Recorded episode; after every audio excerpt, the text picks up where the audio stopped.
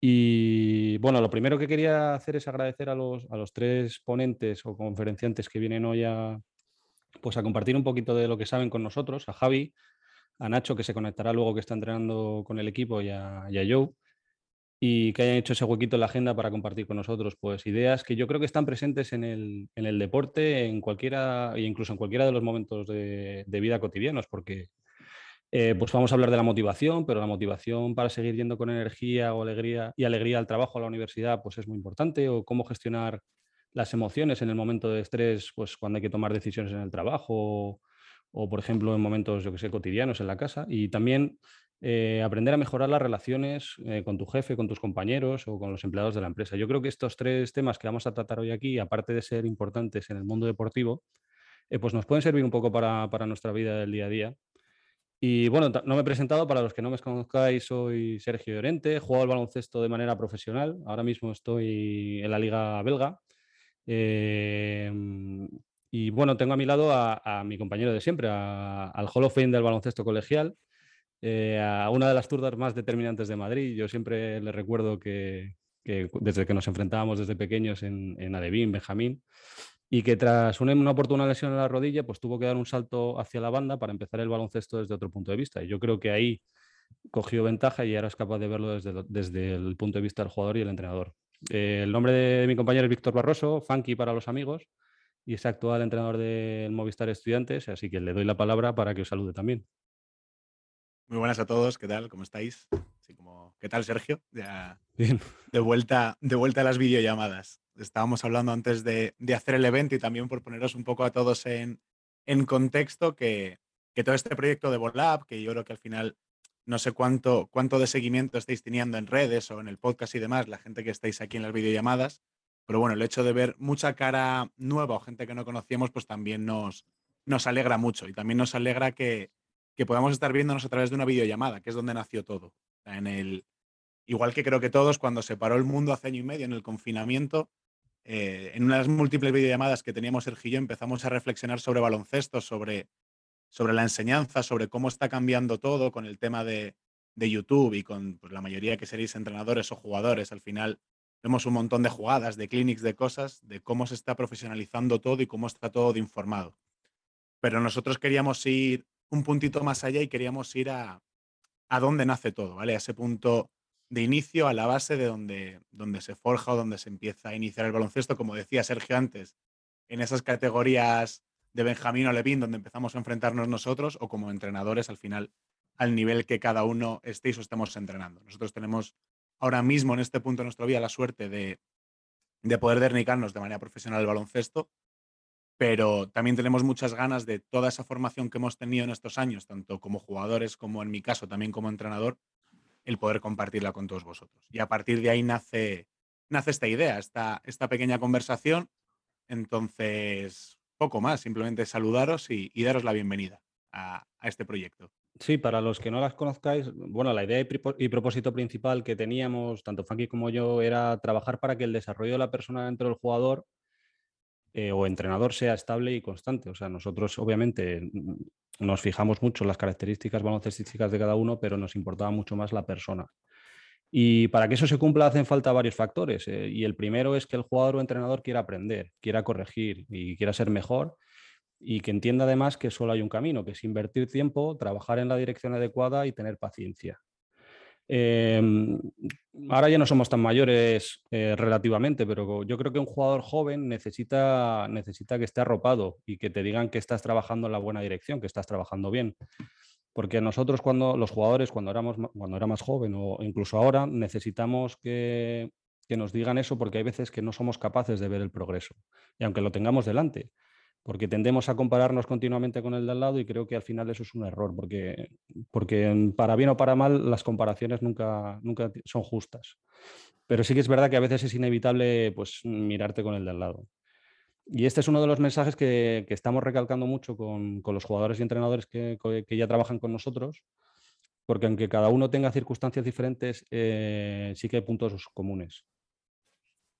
Yo queridos entrenadores, seguro que estaréis de acuerdo conmigo en el que vivimos en un mundo que va tan deprisa, en el que prácticamente todo tiene que ser inmediato y a corto plazo. Yo creo que ese, ese trabajo que podía tener el jugador hace tiempo de, de trabajo del día a día, de desarrollo individual, de trabajar a largo plazo, se ha perdido un poco y que todo tiene que ser inmediato. Entonces, también un poco la intención de esta charla es que seamos capaces de buscar herramientas para volver a eso, para que el jugador no solo tenga ganas de trabajar o el entrenador esté motivado para trabajar en momentos determinados de la temporada, sino que seamos capaces de dar entre todos valor al trabajo diario, que es lo que nos va a hacer mejores entrenadores y va a hacer que nuestros jugadores también puedan ser lo mejor posible.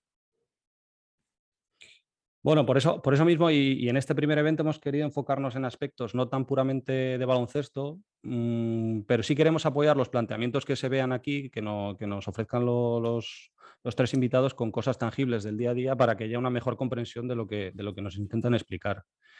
Em, además, eh, cualquiera que quiera preguntar o intervenir, pues tiene total libertad. Yo creo que eh, vamos a tener tiempo para todos y, que además así se va, a ser, una charla mucho más amena. Em, otra vez quiero deciros que ya sois cómplices de esta iniciativa y también depende un poquito de vosotros que lo que aquí aprendamos hoy pues se esparza entre los que nos preocupamos por el deporte, por el compañerismo, por el respeto, por todos los valores que, el baloncesto nos da y que al final pues va a tender a, que las personas que, no que están en nuestro entorno sean mejores.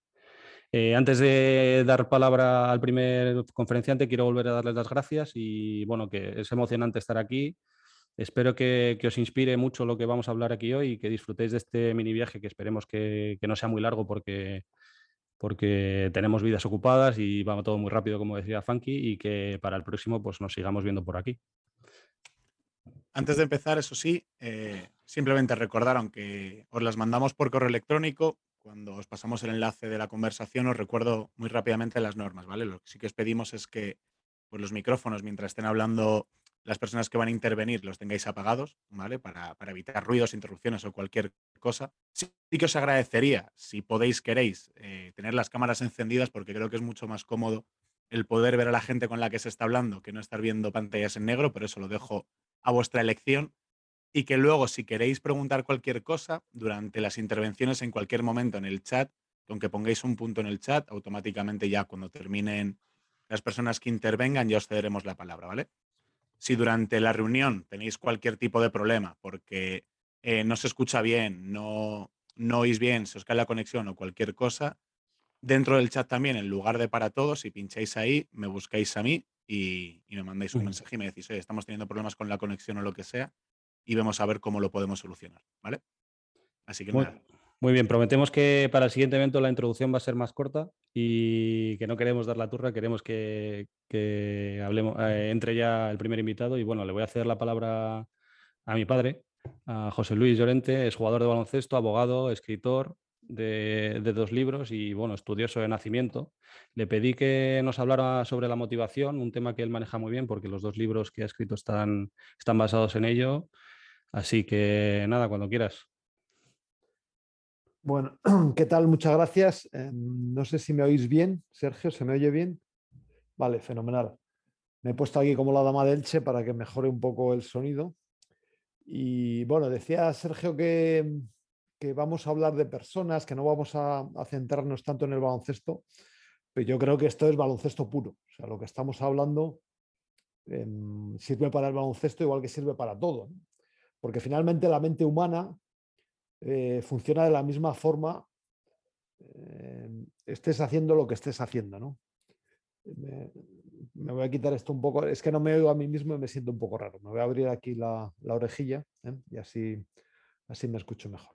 Bueno, yo voy a hablar un poco de motivación y bueno, en cualquier momento podéis preguntar, podéis interrumpirme, sentiros, sentiros libres.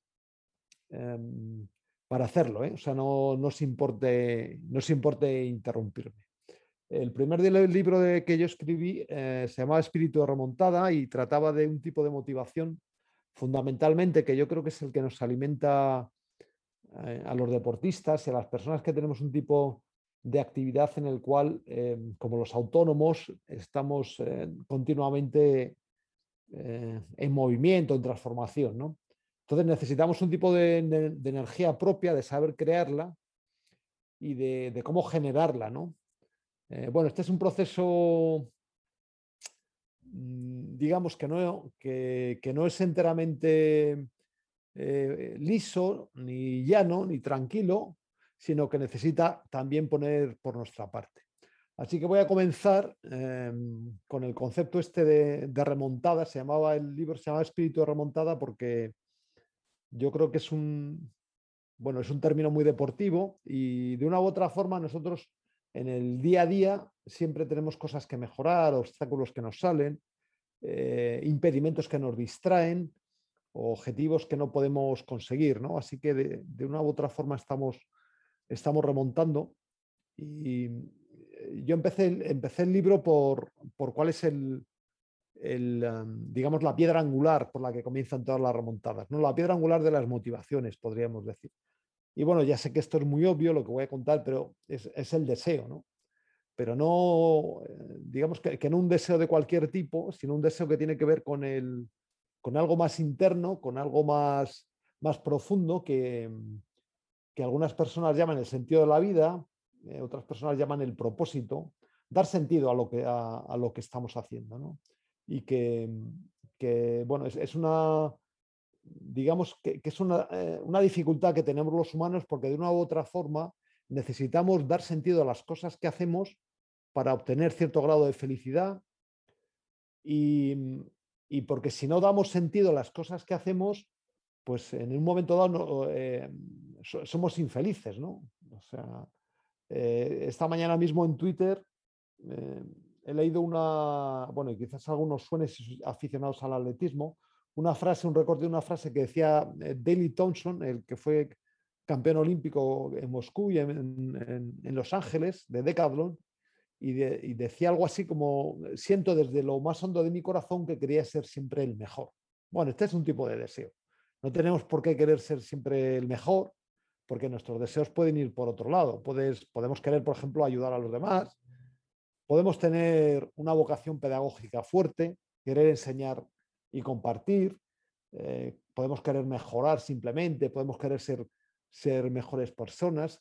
Digamos que la carga esta que tenemos los seres humanos de dar sentido para obtener felicidad eh, es una carga pesada porque siempre la tenemos que, siempre tenemos que recurrir, eh, que recurrir a ella, pero, pero de otra forma, de alguna otra forma, pues también es una carga que tiene una gran ventaja, que es que la podemos dar forma con nuestra imaginación. O sea, ya he dicho muchas formas de, o muchas maneras de las que podemos dar sentido a las cosas que hacemos, pero en realidad la, imaginación es infinita y las, las, eh, las, formas que tenemos de dar sentido a las cosas es infinita también, ¿no? Eh, bueno, pues hay mucha gente que hace deporte para batir una marca, otros simplemente con fines eh, de, salud, ¿no? De estar mejor, de bajar peso, de retarse a sí mismo, con fines benéficos, yo qué sé, hay gente que quiere, saliéndonos del deporte, pues proteger el medio ambiente, otros quieren eh, formar una empresa, otros quieren ser buenos profesionales, algunos quieren ganar dinero, en fin, el, tipo de, motivaciones que nos mueven y que nos dan sentido pueden ser muy variadas e, insisto, tienen la enorme ventaja de que son emocionales. Em, venimos de fábrica, sí, y yo creo que la cuestión, ¿por qué venimos de fábrica así? Esto hay que entenderlo un poquito para entender también eh, cómo se generan las emociones y por qué necesitamos emociones. Tienen que ver un poco con la insignificancia del ser humano, con, la, con darnos cuenta también que somos, que somos mortales, quizás el único animal que se da cuenta de ello, y, también que somos, somos una mierda, ¿no? Ahora que sabemos de, astronomía y que sabemos el origen del universo y la cantidad de tal, pues ahora la insignificancia nuestra eh, de forma consciente es enorme, ¿no? Así que em, esto por un lado, pues necesitamos de alguna forma solventarlo, así que necesitamos pensar cosas o imaginar cosas que nos den un grado de seguridad. Y luego hay otra cosita también que me parece relevante y es que la forma en la que se generan las emociones o la, es bioquímica pura. Eh, o sea, las emociones son, eh, son algoritmos evolutivos que, nos ha creado la evolución para sobrevivir. Es decir, tenemos hambre para, que, para comer y, recordarnos que tenemos comer, que tenemos que comer. O sea, hay, alguna, algún experimento que han hecho con ratones que tenían, les ponían dos, botones a los ratones, unos que tocaban y les daban, les producían placer y otros el de la comida. Entonces estaban todo el rato dándole al, de, al del placer, ¿no? Entonces se olvidaban de comer. Por eso tenemos nosotros eh, los mecanismos evolutivos y lo mismo ocurre, antes hablabais del miedo, el miedo es una inseguridad y que está muy acusada en el ser humano precisamente porque lo que nos interesaba evolutivamente es descubrir, descubrir que venía el oso, descubrir en la tribu quién era el asesino. O sea, los buenos nos importaba menos, pero saber quién podía coger el hacha y partirte la cabeza o abrirte en dos, eso era muy importante. Por eso este, este em, eh, digamos que las cosas negativas o este tipo de sensaciones o de emociones están muy interiorizadas en el, ser humano. Antes hablabais em, eh, de la inseguridad en los partidos, pues es una emoción que tiene que ver esto, con una segregación de determinadas sustancias bioquímicas, no me voy a meter ahí demasiado en la serotonina, en la oxitocina, etcétera, pero sí os comentaré además que la, correcta segregación de este tipo de hormonas tiene que ver también con la buena alimentación, con un, intestino sano, etcétera. O sea, todo, esto está equilibrado. Hay ejes, ¿no? Hay ejes en la... Eh, igual me extiendo un poco y salto de un tema a otro, no, pero luego me podéis preguntar, ¿no? O sea, la correcta microbiota, la correcta alimentación tiene que ver también con una segregación correcta de todo este tipo de, de, hormonas, la dopamina, etcétera, las, endorfinas, etcétera. Bueno, entonces, por esto es importante, o sea, ¿qué ocurre con todo este tipo de, con todo este tipo de, de alarmas evolutivas que nos, que nos eh, con las que venimos de serie, ¿no? que, que, han venido evolutivamente? Pues tenemos que comer, tenemos que buscar una pareja, tenemos que, tenemos que socialmente eh, relacionarnos porque eh, somos animales sociales y necesitamos las alianzas para sobrevivir tenemos que cazar, ya no cazamos, ahora tenemos que trabajar. Pero ¿qué pasa? Pues que, esta, segregación de hormonas es muy corta. O sea, los apetitos duran muy poco, las, eh, las digamos, la felicidad está, es muy corta precisamente para que sigamos en movimiento, para que no nos durmamos. ¿eh? Si, si, con hacer una tarea y nos diera esto de felicidad por, por por mucho tiempo, pues no haríamos más tareas y entonces no moriríamos de hambre, no, no seguiríamos cazando.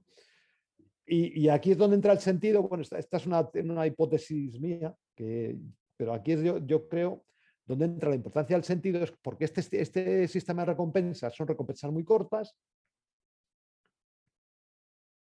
pero este sistema de recompensas se puede reproducir en la imaginación y conectarla conectarlo con el presente. Es decir, cuando tú recuerdas una cosa que está bien hecha, sientes satisfacción. Cuando tú planeas un viaje, solamente planeándolo, todavía no estás de viaje ya, ya estás sintiendo satisfacción, ya estás motivado. Cuando has terminado el viaje, puedes ver las fotografías, comentas, dar la turra a los amigos y tal, y sigues sintiendo satisfacción. Por esto es importante el sentido. Yo creo que la clave del sentido es esta, es recordarnos que muchas de las cosas que hacemos que son aburridas, em, que incluso nos causan dolor, eh, tenemos que seguir haciéndolas porque esto nos da seguridad, nos da sentido, eh, nos, da, nos alinea con la vida, con lo que queremos hacer en la vida. Queremos ser buen entrenador, queremos ser buenos educadores, que ya sabemos que para esto hay que estudiar, que hay que prepararse, que hay que escuchar muchas cosas, pero claro, si queremos hacer esto, tenemos que hacerlo. ¿eh? Es decir, nadie puede quedar, eh, ganar un, campeonato importante o nadie puede ser un erudito si no estudia. ¿eh? Esta es una de las cosas que a mí me gustaría, que a mí me gustaría transmitiros que es muy importante que busquéis el propósito. ¿Qué es lo que quiero yo con esto? Porque realmente si no estáis apasionados con lo que estáis haciendo, cambiar. O sea, de verdad, si no os gusta mucho enseñar o no os gusta el baloncesto, no, o sea, si de verdad nos apasiona, si de verdad una lista de prioridades que tengáis en nuestra vida, digáis, pues esto, va, eh, ni fu ni fa. Bueno, pues buscar otra cosa, de verdad, porque esto a la larga nos, nos satisfará. Bueno, eh, igual me he enrollado un poco con esto. Em, a mí me gusta hablar mucho de las, conectado con esto de, lo que hoy se llama, bueno, valores, ¿no? Que se, habla mucho de valores, que yo distingo también entre valores y virtudes. Y sobre todo porque dice el, tío de, de Rafa Nadal, Nadal, dice acerca de la voluntad que la voluntad también se entrena. Es verdad, la voluntad se entrena. Esto lo decía también Ramón y Cajal, que escribió un libro que se llamaba Los eh, reglas y consejos para la investigación científica, los tónicos de la voluntad. Bueno, yo digo también que, no solamente la voluntad, el resto de los valores em, se, pueden, se pueden interiorizar, los puedes convertir en creencias, igual que, que, que, interiorizas otro tipo de, gustos o de, o de actitudes, tú puedes interiorizar los valores, reflexionando sobre ellos, repitiéndolo de forma constante. Cuando te equivoques, corrigiéndote a ti mismo, hasta automatizarlos, hasta convertirlo en una creencia que en cualquier forma, de, forma automática, salte en tu vida. Porque esto te va a ayudar a decir, no, ahora estoy haciendo lo correcto. hay veces que tenemos dudas, dices, no, no, lo correcto es esto. ¿Por qué? Porque me lo dictan, me lo dictan mis valores, ¿no? Eh, y también hay una cosa que precisamente ahora comentábamos antes, en las personas tenemos que ser ejemplares. ¿eh? Esto tiene que ver más con las virtudes, pero las personas tenemos que, eh, sobre todo cuando estamos en puestos de, alguna responsabilidad, tenemos que, cumplir con lo que decimos. Tenemos que dar ejemplo, o sea, tenemos que ser resilientes, tenemos que, tenemos que ser constantes, tenemos que, que marcarnos objetivos y cumplirlos. Y luego tenemos que ser generosos. Yo siempre he visto la generosidad como una, eh, bueno, pues como una forma de motivación también, porque nadie quiere en su equipo a las personas egoístas. Entonces, cuando tú te conformas de forma generosa, cuando tú te comportas, perdón, de forma generosa, estás, estás formando parte de un entramado en el cual hay muchas emociones, hay muchas personas participando y eh, este sentimiento de generosidad, ya que somos además eh, un, animales sociales, y además hoy en cualquier empresa que se haga, no importa, eh, cada, cada, vez se hace todo más en equipo, hay que trabajarlo porque no solamente para el baloncesto, sino para los proyectos, hay que aprender a ser generoso, hay que aprender a ser jugador de equipo y esta generosidad te va a servir de, motivación en la medida que tú estás haciendo lo correcto. En la medida muchas veces también que la generosidad, la generosidad es, em, compartida, o sea, es una fuerza de ida y vuelta. ¿eh? Ya en sí misma, cuando tú das una asistencia, cuando tú vas a bloquear, cuando haces una ayuda, cuando le dices al jugador lo que tiene que hacer, te estás comportando de forma generosa, estás integrado en un equipo, estás haciendo lo correcto. En sí mismo esto no tiene ninguna recompensa más que la emocional. Estoy haciendo lo correcto. Y esto que en la, vida es una fuerza de ida y vuelta, las personas generosas o ejemplares siempre hacen amigos, siempre son requeridas para proyectos, etcétera. Y es una forma de motivación. Como es una forma de motivación, bueno, Kant decía que estamos obligados a, enseñar a, los, a las nuevas generaciones lo, que aprendemos, porque al final el conocimiento es una acumulación de, saberes de una generación tras otras que se van que se van, eh, se van transmitiendo. Bueno, yo digo esto, eh, que, tenemos ese deber, pero que además ese deber es motivante. Bueno, otra cosa que, que, mm, me parece interesante eh, mm, de las que habéis hablado es el progreso. La motivación intrínseca que, de la que hablaba antes son emociones internas, emociones que, que podemos generar nosotros, son cosas que sentimos. Entonces, el progreso es algo que se puede sentir. ¿eh? De hecho, es una, emoción que la sentimos desde muy pequeños. Desde que hacemos cualquier cosa en el colegio y se la enseñamos al maestro o a tu papá, te mira, papá, mamá, mira qué bien pinto. Y entonces cuando dices, ¡ay, qué bien! Tú te das la vuelta, ¡jo, qué contento soy, qué bueno soy! Esta conexión muy humana también es, eh, es, muy, está muy conectada con nuestro propio ser, tanto que no solamente disfrutamos cuando hacemos las cosas bien, sino también disfrutamos cuando vemos a la gente hacer las cosas bien. O sea, pagamos por ver un partido de baloncesto, pagamos por ir al cine, pagamos por ir al Circo del Sol, porque disfrutamos, nos emociona. ¿eh? Entonces, este progreso, esta emoción de hacer las cosas bien, también nos puede servir como un factor de motivación. ¿Cómo podemos saber que progresamos internamente? Claro, nos tenemos que marcar retos. ¿eh? Nos tenemos que marcar retos y tenemos que medirlos, porque la única forma de saber que estamos mejorando es, esto, esto es complicado. O sea, quiero decir, el, progreso muchas veces es muy lento, muchas veces no se ve. Por eso es importante el sentido. ¿eh? Por eso es importante insistir en las cosas. ¿eh? Em, bueno, más cosas, más cosas importantes rápidamente. Em, a ver qué tengo por aquí yo. Bueno, no, no solamente el progreso es importante, sino también, em, también hacer, eh, sentir que hacemos las cosas bien. Bueno, esto lo, acabo de comentar. Vale, la confianza. Esto es muy importante. La confianza, bueno, que, vosotros sois un público que de la autoconfianza y de la confianza compartida, pues sabemos mucho, ¿no?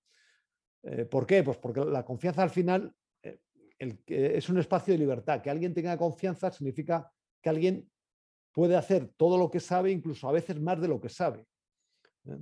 alguien puede fluir. Cuando tienes confianza, vosotros, bueno, algunos habréis sido jugadores o, cuando estáis desarrollando algo, eh, mm, hay veces que las cosas van solas, que las cosas que no necesitas ni pensar, que estás en un momento casi de concentración contigo mismo porque es un espacio de libertad. Somos, eh, somos una especie que buscamos ámbitos de libertad, que por eso estamos aquí ahora, porque de todas las especies, de todos los homínidos que salieron de, África, el único que ha, cruzado grandes extensiones marinas, ha llegado de Australia a América del Sur, con unas balsitas, que hemos, hemos explorado todo el globo, eh, es el Homo sapiens, por eso estamos aquí. ¿no? Entonces, este, este afán de, de explorar, este afán de, de, tomar decisiones autónomas, autónomas y libres siempre nos dan una enorme satisfacción.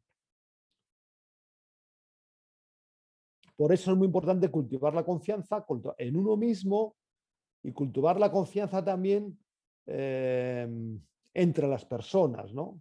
A veces hay que atreverse. Hay una frase muy que a mí me gusta mucho de, de Kierkegaard que dice atreverse es perder el equilibrio, el equilibrio momentáneamente no atreverse es perderse a uno mismo. Así que algunas veces nos tenemos, nos tenemos que, atrever. La confianza, ¿cómo conseguimos la confianza? Hombre, pues esto también que voy a decir es un poco básico, pero con entrenamiento. Por poner alguna, algún ejemplo de, alguna persona famosa, sí, que conocéis todos, Gabriel García Márquez, cuando ya había escrito algunos cuentos y se presentó al redactor, eh, se presentó como redactor al periódico El Universal, allí en, Colombia, en su pueblo, eh, y el, director, cuando le pasó el primer escrito al director, el director se lo devolvió tachado. O sea, tachado. Tuvo que practicar, tuvo que, de forma constante, ¿no? O sea, yo con todos los grandes jugadores que he conocido, cuando están en una mala racha de, de no anotar, pues lo que hacen es practicar, practicar hasta que ven que otra vez las cosas vuelven a su sitio, ¿no? Eso le dan tranquilidad a veces tenemos que atrevernos, como decía antes, porque bueno, no hay, o sea, no hay nadie que, nazca experto. ¿eh? Siempre hay una primera vez, ¿no? Em, entonces a veces necesitamos, necesitamos un, pasito, ¿no? Eh, hay, una, hay una cosa que me gusta a mí mucho siempre decir, que es que cuando tengamos, por parte de los entrenadores, una forma de, tener eh, Em, de generar confianza es, el diálogo. Em, hay una diferencia entre, entre conversación o charla y diálogo que establecen los monjes, eh, los monjes que viven retirados en monasterios y tal, que el, diálogo es, una, una, forma de hablar muy sosegada, dándole pie al otro, dejándole que hable, que se explique, transmitiendo conocimiento, etcétera, ¿no? Bueno, esta es una forma de ganarse la confianza y también de, no tener miedo de hablar con las personas. Los jugadores a veces tienen, tienen miedo, ¿no? Y, a veces pues lo que tenemos que hacer es conformar, eh, comportarnos de forma natural. Mm, hay una frase de Tucídides también que me gusta, yo siempre la cito, la cito que dice que mm, el secreto de la felicidad está en la libertad, que tiene que ver con la confianza, como estamos viendo, y el secreto de, la libertad está en el coraje. Es decir, hay que echarle un poquito ahí, ¿eh? un poquito. Y para las personas que tienen, eh, que tienen responsabilidades, pues una forma, una forma de, de transmitir confianza es delegar. Delegar, em, o sea, e, eliminar todo aquello que puede mm, suponer un obstáculo para, para, que la persona pueda desarrollarse. Esto significa delegar.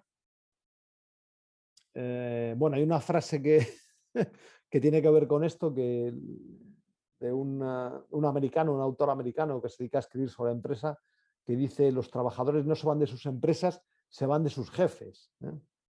Así que una, hay que delegar funciones importantes, hay que informar de los motivos que, por las que se hacen las cosas, ¿no? Em, a veces también hay que dar un, empujón a, los jugadores, ¿no? Hasta, hasta un águila necesitan un empujón para, para empezar a volar. Y luego hay que tolerar también errores.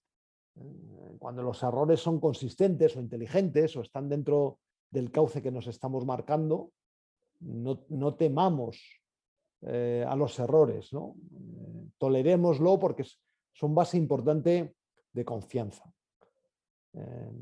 bueno, no sé si me queda tiempo para decir algo más. Bueno, habíamos pactado ya me he pasado, 10-15 minutos. Vale, pues ya me callo. Me callo, me callo. y bueno, como es, una luz de nieve de información que, va de un lado a otro, no pasa nada. Eh, mira, yo si quieres, por encauzarlo un poco hacia temas así más del día a día, eh, tengo aquí apuntado eh, cómo se puede generar motivación a un grupo de jugadores que anda desanimado o que llevan una mala racha, cómo poder reconducir esa situación dentro del grupo y, volver pues, eh, pues a que todos estén más unidos, a que todos tengan más ganas de trabajar, a que, eh, pues incluso a que el entrenador recupere un poco la confianza en el grupo, eh, a poder transmitir pues positividad, alegría para seguir trabajando y porque hay veces que como decíamos o como hemos dicho muchas veces no ves el progreso y incluso a los entrenadores puede pasar que, que, tienen unas expectativas de progreso del equipo y el equipo va, avanza más lento. Entonces, pues bueno, ¿cómo poder bueno, mm, incentivar esa motivación? Bueno, yo creo que para todo esto que estás contando es importante que, las personas en general tengan un, eh, un autorregistro, ¿no? O sea, que, y los entrenadores, por supuesto, también, que tengan un plan, que se fijen metas y que entiendan que mm, antes se ha avisado que vivimos en un mundo de mucha prisa, que hay que tener paciencia. O sea, la paciencia también puede ser un factor de motivación. Saber esperar, ¿no? Y a veces las cosas no salen, no salen pues porque la programación, con la programación puedes hacer lo que sea, pero luego pues el día a día pues te pone un montón de obstáculos y a veces las cosas no van, no, no salen, ¿no? Eh, en, relación a lo que me dices, voy a comentar una, un, antes hablaba del miedo, del, de, un sesgo que tenemos los seres humanos, que es el sesgo de negatividad las, informaciones negativas eh, se establecen en la mente de forma, eh, bueno, no me acuerdo ahora, pero no sé si son 10 veces más duradera que la información positiva. Es decir, probablemente estos entrenadores que se sienten desanimados o los jugadores estén haciendo muchas cosas bien, pero no se dan cuenta.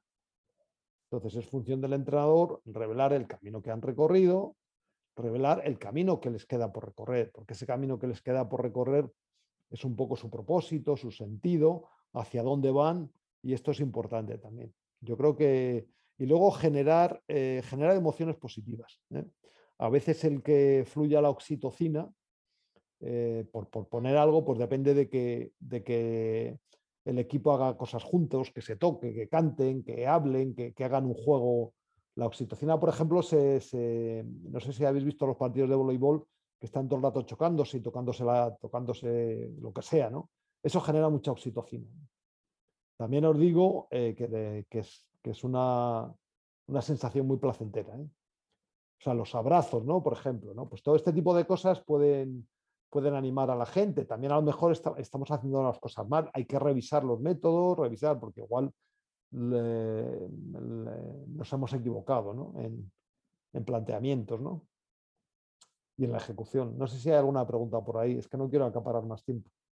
Bueno, yo, mientras alguno piense si quiere hacer una pregunta, eh, antes has hablado de que, de que mm, pues hacer una ayuda, dar una asistencia, eh, avisar de que tienes un bloqueo ciego, ese tipo de conversaciones, tanto comunicativas como gestuales, eh, generan unos vínculos en, dentro del grupo. Serotonina. Sí, que yo creo que yo creo que mm, si el equipo tiene el hábito de hacerlas, pues mm, va, a estar más unido y va a tener más motivación de, seguir creciendo. Es muy importante, es muy importante porque, eh, bueno, ya sabéis la frase esa de una asistencia hace feliz, de, perdón, una canasta hace feliz a una persona. Bueno, yo creo que, que, no solamente una asistencia hace feliz a dos, sino que hace feliz a muchas más personas, porque habitualmente en el juego que culmina en una asistencia, pues antes hay otros pases, hay intervención de otras personas, etcétera. ¿no? Es, digamos, es la expresión del juego colectivo. Entonces, cuando, cuando el juego colectivo se expresa, no solamente lo estás viendo, todo esto influye. A mí me llama ahora mucho la atención lo poco que hablan los jugadores en la cancha y lo poco que hablan los jugadores que estaban en el banquillo. Eh, yo en mi época final ya era un loro, era un base loro. base, estaba todo el rato hablando con la gente, animándole, bien, bien, bien bloqueado y tal. Y además, eh, toda esta comunicación, cuanto más fluya, es muy motivadora, más motivadora es. O sea, y, entonces eh, incita a los equipos a, hacer las cosas mejor. ¿eh? Y es algo que debíamos gratificar. O sea, este tipo de gratificación es muy motivador eh, por parte de los jugadores entre sí, del entrenador al, jugador. Bien bloqueado, bien tal, bien cual, y reconocerse. El reconocimiento es un factor de motivación porque el reconocido con ese, con ese reconocimiento positivo, pues se siente satisfecho, se siente, se siente completo. ¿no? Cuidado con los reconocimientos negativos que ya he dicho que se fijan mucho más en la mente que, que los positivos.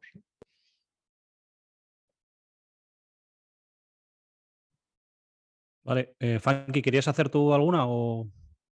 Alguien, alguna persona dentro de todo este, como ha dicho Sergio, volumen de información, ¿Alguien quiere preguntar algo, alguna cosa? En particular, eh, aquí ahora que no somos muchos, eh, podemos atender. Diego. Si algún tiene pues alguna cosa que le pase en su equipo o, alguna cosa personal, adelante, sin, miedo.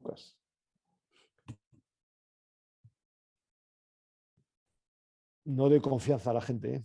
Me voy frustrado, ¿eh? Decirme algo que me voy frustrado, ¿eh?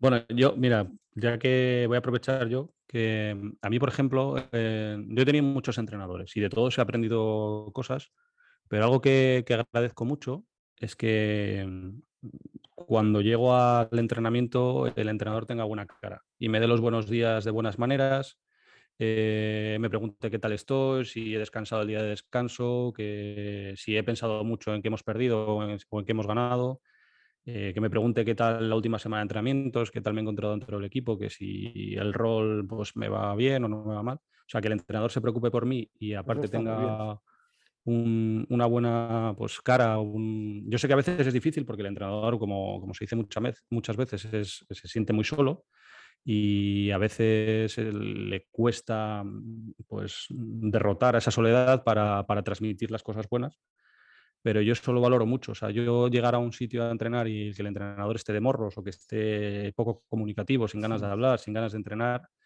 pues todas las ganas que llevo yo, pues de, repente pues se me van. Y yo creo que mm, más allá de lo bueno o mal entrenador que sea, de la tácticamente o tal, yo eso, esos pequeños detalles que son tan simples como dar los buenos días de buenas maneras, eh, lo agradezco mucho. Bueno, yo entiendo además que esta es la forma de liderazgo que, con la cual se debe llevar hoy en día cualquier grupo, eh, de, lo que sea, ¿no? O sea, hoy en día la gente tiene otras, las personas, perdón, tienen otras, otro tipo de inquietudes, otro tipo de educación y los, liderazgos jerárquicos eh, son mal aceptados, ¿no? Por la, por la propia persona, ¿no? Es, culturalmente, porque culturalmente es así, ¿no? Entonces, em, los buenos entrenadores no tienen, yo todos los grandes entrenadores que he tenido, no tienen miedo ninguno a comentar nada, ni temen perder autoridad, ni nada. O sea, yo creo que esa es la, buena manera de, crear un estado emocional. De hecho, hay muchos jugadores que hacen lo que tú comentabas del entrenador, que son muy, muy, eh, muy requeridos en los equipos por eso. Por ejemplo, en nuestra época, Fernando Romay, em, que es una persona que siempre está de buen humor, relajando el ambiente, etc. En la selección de fútbol última, por ejemplo, Reina, ¿no? Yo creo que le llevaban porque cumple esa función, ¿no? Eh, en la selección de baloncesto Alice Mumbrú, por ejemplo, que era una persona siempre de buen humor, siempre. Este tipo, generar buen ambiente es muy, eh, es muy motivador para todos.